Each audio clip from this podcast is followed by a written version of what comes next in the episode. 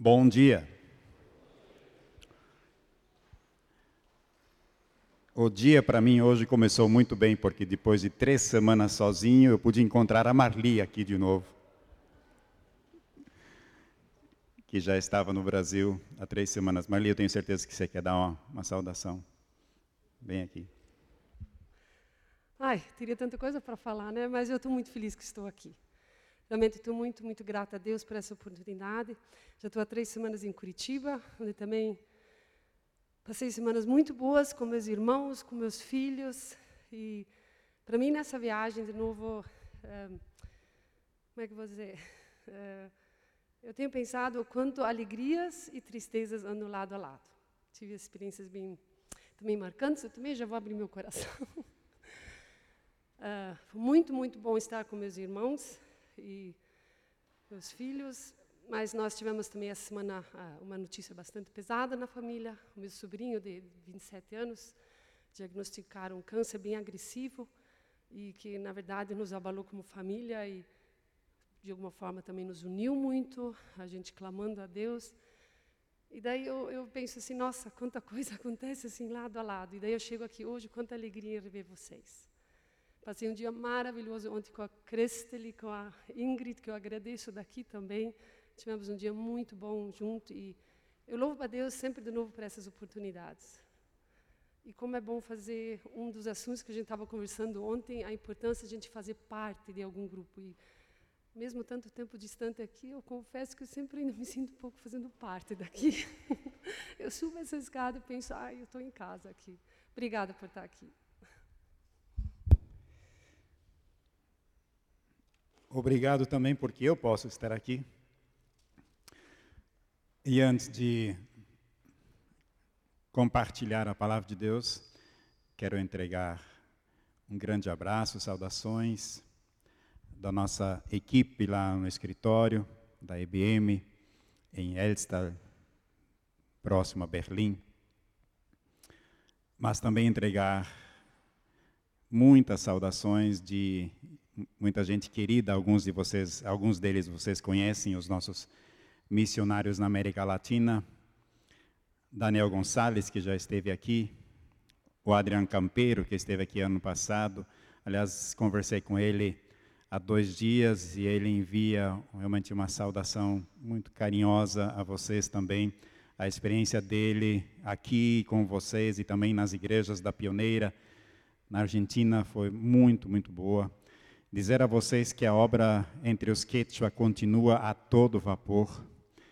O Seminário Bíblico Batista Quechua foi inaugurado oficialmente agora metade do ano, mas ele, as aulas começam agora no início do próximo ano. Tudo está sendo preparado com muita qualidade e nós estamos muito felizes porque é uma etapa seguinte, é um, é uma, é um outro degrau que se está alcançando é, investindo muito na preparação dos missionários e pastores quechua.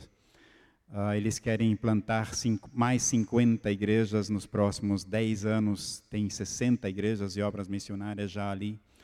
Então, lembrem disso. Lembrem também dos nossos irmãos cubanos. Nesses dias se fala muito dos Estados Unidos e de outros lugares. Se fala pouco de Cuba, pelo menos na Europa. Uh, mas Irma, estava como que 24 horas quase que estacionado no norte de Cuba antes de ir à Flórida e fez muitos estragos. Uh, os nossos irmãos ali estão empenhados fortemente com várias equipes trabalhando, levando socorro, levando primeiro, primeiro auxílio uh, às pessoas atingidas. Há, há, um, um, lugar que é o mais atingido, porque a, foi mais no norte da ilha, no norte de Cuba, que Irma fez estragos. Uh, ali se está organizando agora e nós vamos ajudar para que em torno de 400 famílias que perderam tudo, inclusive a maioria deles perderam casa, mas perderam, a maioria deles vive também do plantio de pequenas áreas e eles perderam tudo, assim que não terão nada, pelo menos nos próximos quatro, cinco, seis meses. E ali se, já se está organizando e nós vamos ajudar com recursos. Eu estou correndo atrás disso agora para que todas essas famílias recebam todo mês, nos próximos meses, uma bolsa, alimento, e também se ajude a eles a colocar um teto de novo sobre a casa ou reconstruir uma casinha para que eles possam viver. Então lembrem também desses irmãos, essa é a parte mais atingida, outras partes também, mas é, a parte mais atingida ali, é, estamos apoiando essa organização de ajuda primeira, primeiros socorros, mas também com continuidade depois para o futuro. Então, é, lembrem deles e obrigado porque vocês oram também é, por missões. Eu trago também um abraço de muitos irmãos europeus. Eu estive essa semana na conferência da EBF, que é a Federação Batista Europeia, na terra de Noé, em, em Yerevan, na Armênia, onde está o Monte Ararat.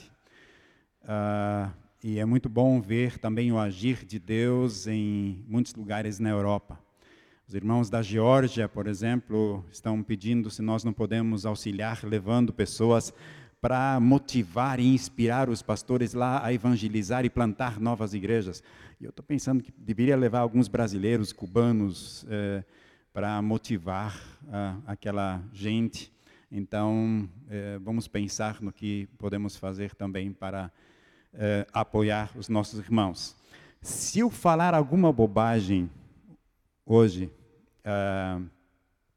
não é proposital. É que eu passei, já estou duas noites em aviões, cheguei hoje de manhã, mas eu espero poder contornar. Mas é um prazer, é uma alegria muito grande, muito grande estar com vocês. Deixa, deixa eu me ver se eu esqueci algo. Creio que não. Há alguns anos atrás, eu pensei bastante sobre o que eu deveria pregar hoje. E eu pensei em várias situações que vários irmãos e famílias estão passando aqui na IBASP, inclusive a família pastoral, uma das famílias pastorais. E então eu lembrei desse texto que em algum momento, alguns anos atrás, eu usei aqui, e eu quero ler novamente esse texto, falar um pouco sobre ele. Quem não esteve aquela vez vai, vai ouvir o resumo, mas depois eu, eu vou a um salmo, que é um salmo 46. O texto, para o início, é o tão conhecido do convite de Jesus, de Mateus 11, 28 a 30. Só para a informação dos irmãos, eu estou iniciando agora a viagem de trabalho Brasil-Argentina, então nas próximas duas semanas e meia estou aqui visitando os projetos e tendo reuniões eh, com os irmãos da Pioneira e também na Argentina. Mateus 11, 28 a 30, tão conhecido texto, Jesus diz: Venham a mim todos os que estão cansados e sobrecarregados, e eu lhes darei descanso. Tomem sobre vocês o meu jugo e aprendam de mim, pois sou manso e humilde de coração, e vocês encontrarão descanso para as suas almas, pois o meu jugo é suave e o meu fardo é leve. No primeiro versículo há três coisas um, lindíssimas aí. Um, a primeira é esse convite tão especial de Jesus. Um alemão, quando ele te faz um convite, ele está tá preparado para te receber. Você não pode esquecer, ele não vai convidar mesmo. Por simpatia ou só para ficar bem, ele não te convida. O brasileiro é diferente. É? Nós conhecemos. Nós muito rapidamente dizemos assim: passa lá em casa. Não falamos? E às vezes, quando a visita vai, nós nos assustamos, porque foi, porque não contávamos que iria e nem estávamos preparados para receber. Esse convite de Jesus é diferente. Primeiro, porque ele é muito pessoal, é dele mesmo a nós. E ele olha nos seus olhos, nos meus olhos, e ele nos convida diz assim: Vem a mim. Tem um cafezinho preparado, um bolinho, Põe teus pés debaixo da mesa comigo, vamos conversar. Um convite pessoal de Jesus Cristo a cada um de nós. Ele é tão especial esse convite porque ele não tem interesses secundários. Ele também não, não convida porque quer ser simpático conosco.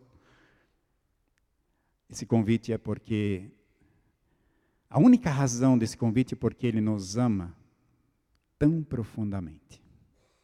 Esse convite é por amor, simplesmente por amor.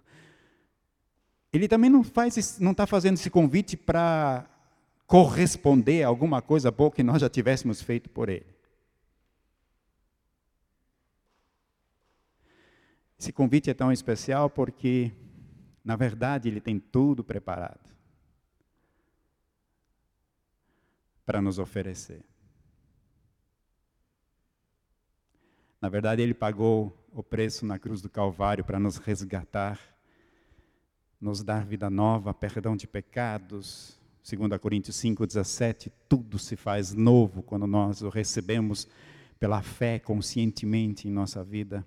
E essa mesma, esse mesmo poder da cruz de Cristo está em nós e, e atua em nossa vida diariamente, está à nossa disposição.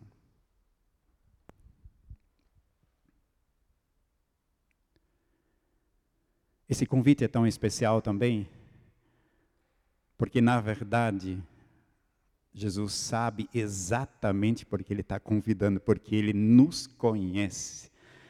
Ele sabe a quantas anda o nosso coração, o que temos sofrido, o que não temos podido trabalhar, as nossas necessidades e aquilo onde aperta o sapato da nossa vida.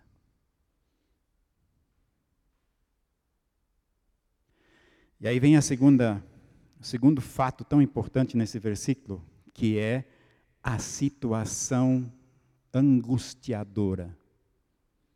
Diz assim: Vinde a mim, todos vocês que estão cansados e sobrecarregados. Mali citou uma situação que um sobrinho está e a família estão enfrentando. Mas eu já vou entrar em outras áreas também. Eu não sei onde você está parado hoje. Eu não sei onde estão tuas preocupações. Se você sabe lidar de repente com as situações que se têm apresentado a você ou não, mas Fato é que Jesus quer de novo dizer a você e a mim hoje de manhã, com um sorriso no rosto, olhando nos nossos olhos, assim: antes de tentar resolver você sozinho, ou antes de buscar solução em tantos outros lugares, vem a mim. E agora eu gostaria de incluir o Salmo 46. E eu quero pedir que a Doris venha ler. Assim não fica tão monótono aqui à frente.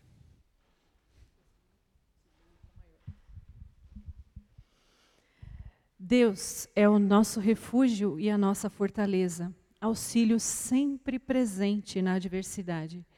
Por isso, não temeremos, ainda que a terra trema e os montes afundem no coração do mar, ainda que estrondem as suas águas turbulentas e os montes sejam sacudidos pela sua fúria. Há um rio cujos canais alegram a cidade de Deus, o santo lugar onde habita o Altíssimo. Deus nela está, não será abalada. Deus vem em seu auxílio desde o romper da manhã.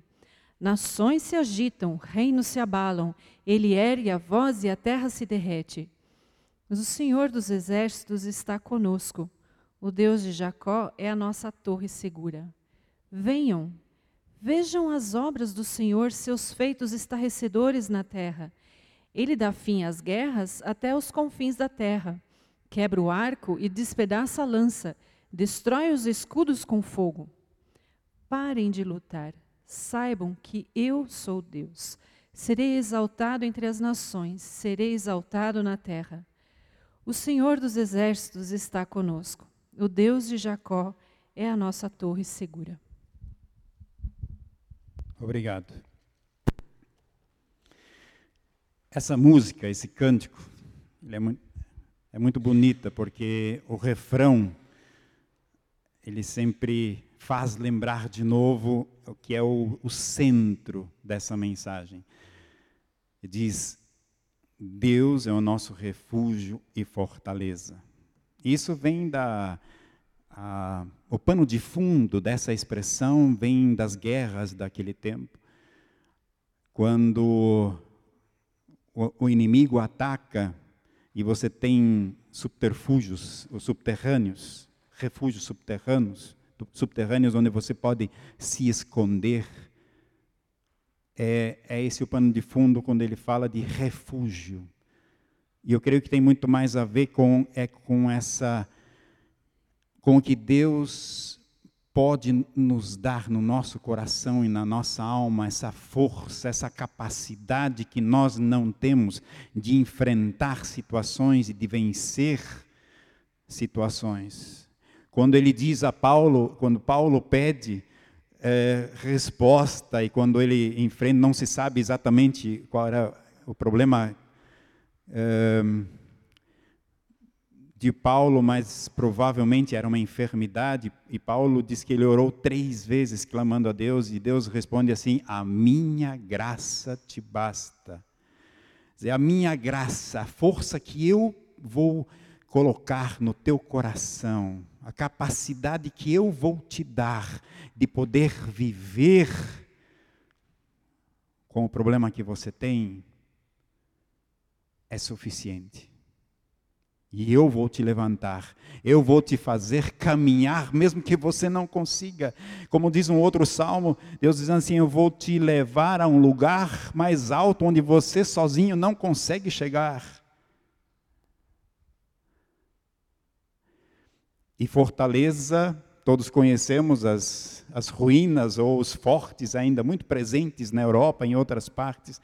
São essas muralhas fortificadas, né, as fortalezas onde se podia ser preservado, escondido, guardado para que o inimigo não pudesse atacar e matar. E Deus diz: Eu, eu sou isso para você.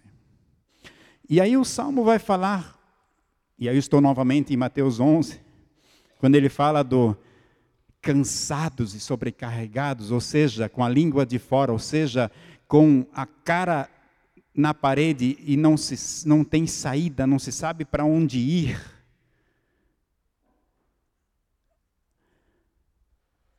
E o salmo vai falar de três situações dessas. Primeiro, ele fala das catástrofes naturais. Quando, quando os montes, quando os, os mares esbravejam, quando os montes se lançam no mar. Dizer, catástrofes, situações que vêm sobre nós, sobre as quais nós não temos poder de decisão.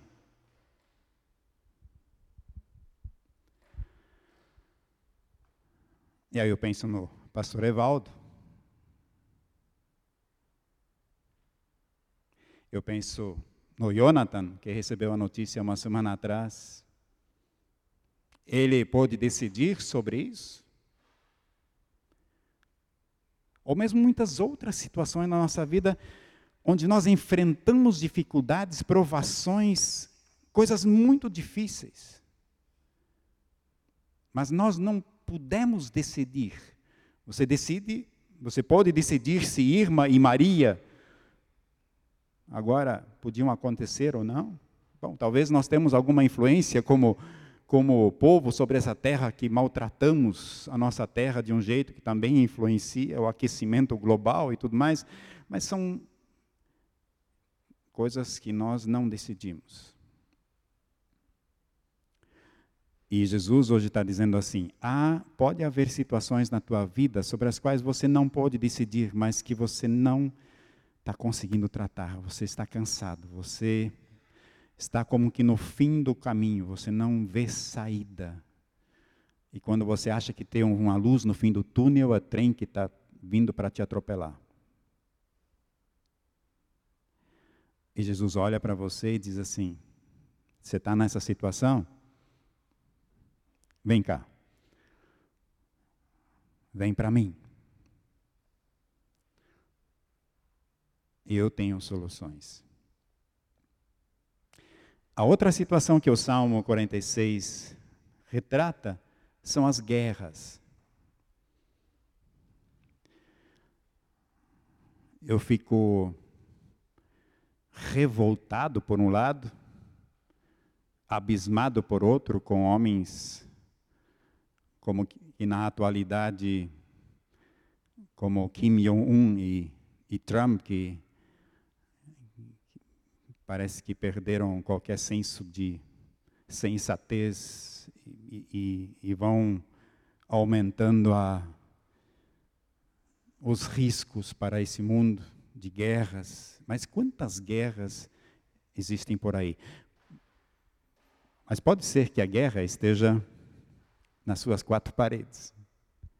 O que são guerras se não problemas de relacionamentos? E isso pode acontecer com duas pessoas, na sua casa, chamado casal. Quantos cristãos estão com relacionamento de matrimônio abalados? E já tentaram de alguma maneira, mas não estão conseguindo tratar. E buscar ajuda profissional é recomendável. Quando, se você puder, busque ajuda profissional, busque ajuda também espiritual, pastoral. Isso é muito importante. Mas alguns veem a saída no primeiro melhor advogado. E Jesus está dizendo assim: antes de você ir para o advogado, vem para mim. Quantos quantos relacionamentos de matrimônio são tolerados, ou seja, a gente faz de conta, e na verdade Jesus está dizendo assim: eu quero criar algo novo para você, tem muito mais para você. Quantos pais não conseguem mais conversar com os filhos? Aliás, as, as possibilidades de comunicação aumentam a cada dia. Não? Eu vejo no Facebook quando vocês estão cantando num lado, no outro. Né? É, é maravilhoso. Mas tem tanta tecnologia de comunicação e cada vez menos comunicação.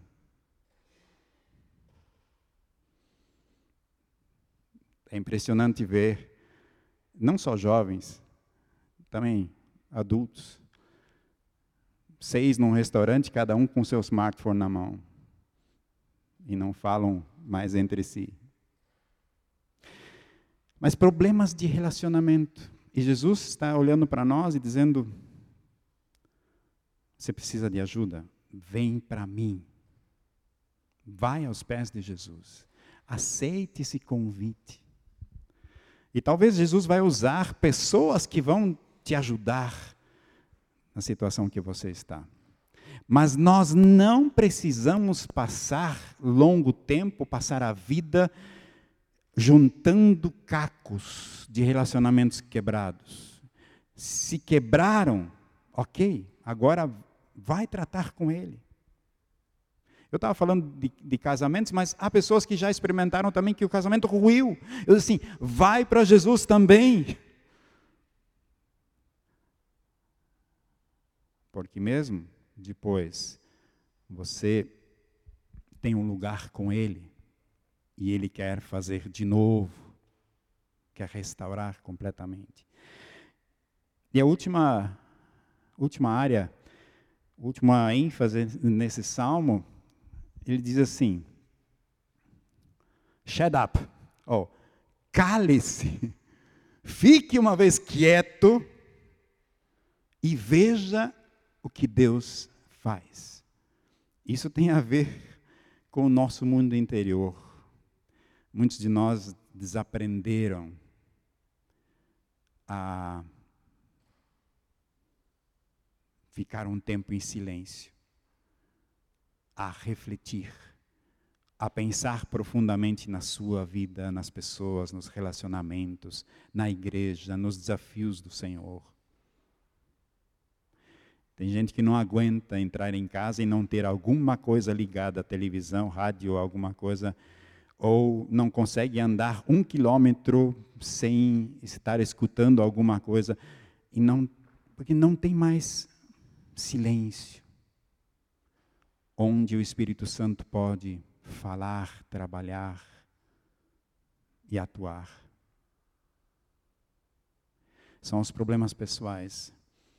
Tem gente mais especializada do que eu aqui nesse auditório para falar sobre problemas da alma.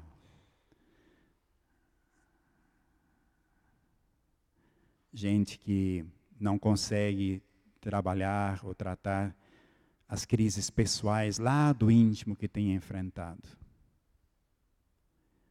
Mas eu queria dizer para você, se você está enfrentando essas coisas, Jesus está dizendo para você também, vem a mim. Passa lá em casa.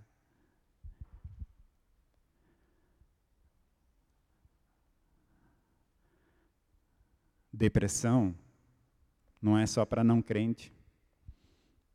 Tem muitos cristãos enfrentando depressão e isso não é nada isso não é não é nada feio. Nós enfrentamos outras enfermidades, enfrentamos enfermidades também na nossa alma. Importante é que nós tenhamos ajuda profissional, mas também que busquemos ajuda no Senhor, que pode fortalecer o nosso coração levantar o nosso ânimo. E Jesus termina esse convite dizendo assim: Vinde a mim, todos vocês que estão cansados e sobrecarregados, e eu vos aliviarei. Mas a, a, a ideia aqui não é só de um, um breve descanso, porque depois continua tudo na velha coisa. Não, não. A, a, os termos usados aqui, Jesus diz assim: Eu vou criar coisa nova, eu vou fazer de novo, eu vou restaurar. Sabe o que é restaurar? Restaurar não é aquilo que você conhece do latoeiro, do, do chapeador lá do seu bairro, né? Quando ele faz uma restauração, às vezes, no, nos carros. No Brasil, a gente conhece isso bastante. Né? Assim, depois que fez, está lindíssimo o carro. Né? Três meses depois, começa a pipocar, porque está enferrujando tudo, porque não foi feito direito não foi tirada a ferrugem, não foi limpado, não foi feito novo. Assim, como é que se fala para isso aqui? Foi maquiado, meia boca.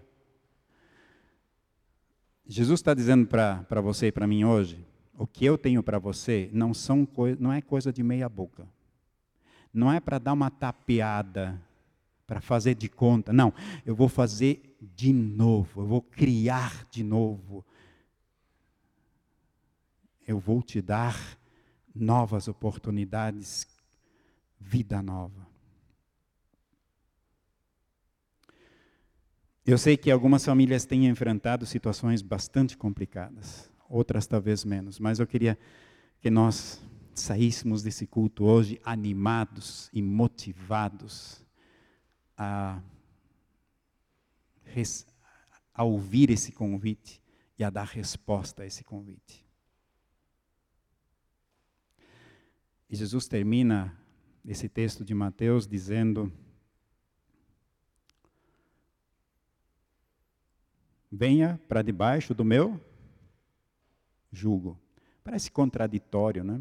Ele quer livrar, quer, e aí põe canga em cima mas na verdade o sentido é que coloque-se debaixo com Jesus, lado a lado, debaixo dessa canga, e Ele vai com você, Ele vai levar a carga.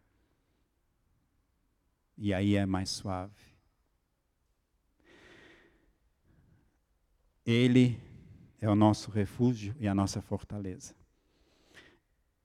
Que Deus nos dê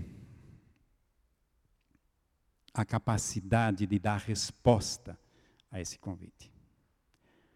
Aí é que mora o segredo para muitas coisas.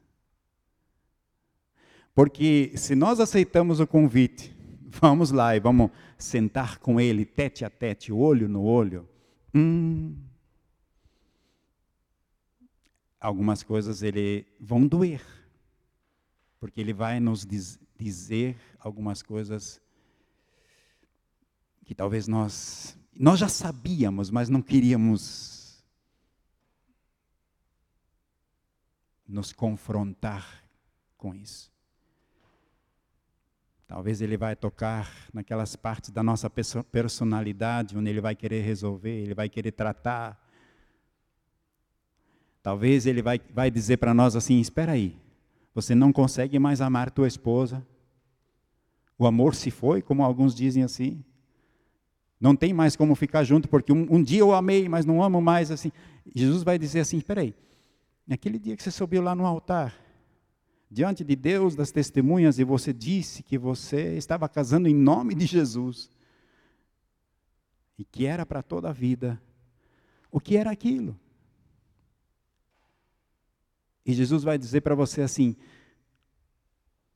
permaneça fiel àquilo que você assumiu diante de Deus. E diga assim: emocionalmente parece que a coisa foi embora mas eu permanecerei fiel a Deus e à pessoa com quem eu me comprometi para a vida toda. E aí põe o joelho no chão, ore e esteja disposto a andar o caminho de restauração, esteja disposto a tratar aquelas coisas que precisam ser tratadas nesse relacionamento. E não tenha dúvida, aí eu tenho não só uma experiência para contar, não vou contar nenhuma aqui, porque não se expõe pessoas, mas onde depois de algum tempo as pessoas chegam e dizem assim: que coisa interessante, eu não sabia que eu voltaria a me namorar dessa mulher ou desse homem. Por quê? Porque decidiram diante de Deus ser fiel àquilo que tinham prometido no seu coração diante de Deus e a estar disposto a investir e deixar com que Deus trabalhe as coisas que precisam ser trabalhadas nesse relacionamento. Ou com os filhos. Ou às vezes com pessoas. Eu já disse isso aqui uma vez, mas foi, faz muito tempo atrás. Eu tenho um, tinha um primo, ele já faleceu agora, que passou a vida toda carrancudo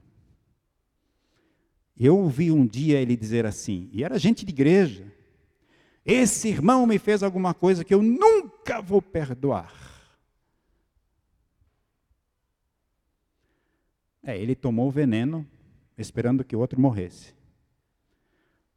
Só que quem passou usufruindo do, do efeito do veneno, da raiz de amargura, não, não se dispondo a perdoar, mesmo que a outra pessoa não mereça o perdão, porque isso é que Jesus vai te dizer. A hora que você vai para ele, quando ele te convidar, ele vai assim: não está conseguindo perdoar? Eu vou te dar a força e a graça para fazê-lo, mas você precisa decidir que sim, você vai seguir o princípio da palavra de Deus. E aí vem a força, e aí vem a graça, e aí vem o poder que Cristo vai te dar para poder realizá-lo.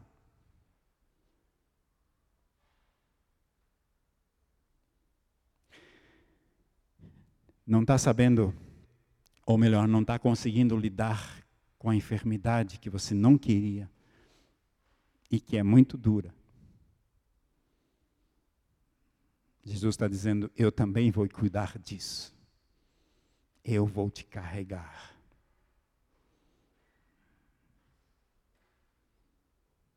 Fica comigo.